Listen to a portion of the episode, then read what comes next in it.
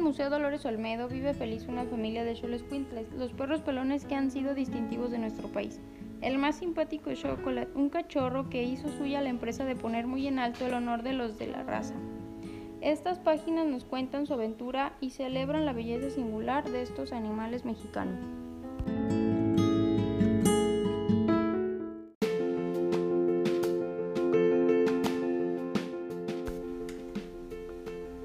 Chocolate creció fuerte, alegre, sano y calvo. Sí, tan calvo como sus padres, hermanos y como se esperaba. Unos pocos Xolescuintles eran elegidos por un programa de conservación para residir en un museo de sitio o zona arqueológica. Hoy Chocolate se despediría de su familia para viajar al Museo Dolores Olmedo en la Ciudad de México.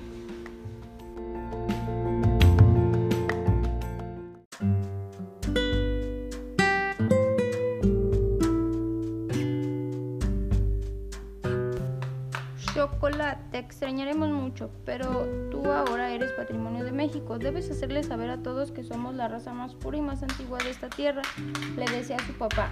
Ve, hijo, ve y demuestra en la gran ciudad que nosotros estamos aquí desde mucho antes que los cockers, los poodles y los dálmatas.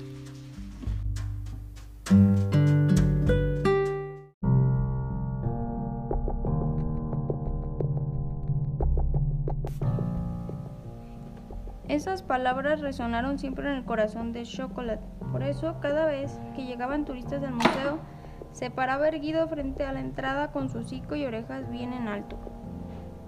Pero los turistas no le prestaban mucha atención. Es más, por lo general, hasta se le apartaban y no permitían que los niños lo tocaran.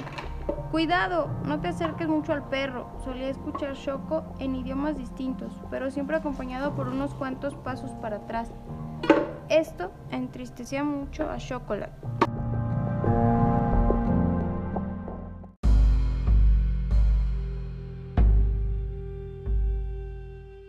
Choco deseaba jugar con los niños, pero los veía correr por los jardines del museo tras los pavos reales o los patos que huían de sus gritos e intentos de caricias.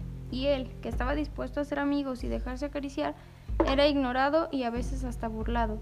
Pero mira qué feo perro, calvo y flaco, parece muerto de hambre. Eran algunas de las tantas cosas que había llegado a escuchar.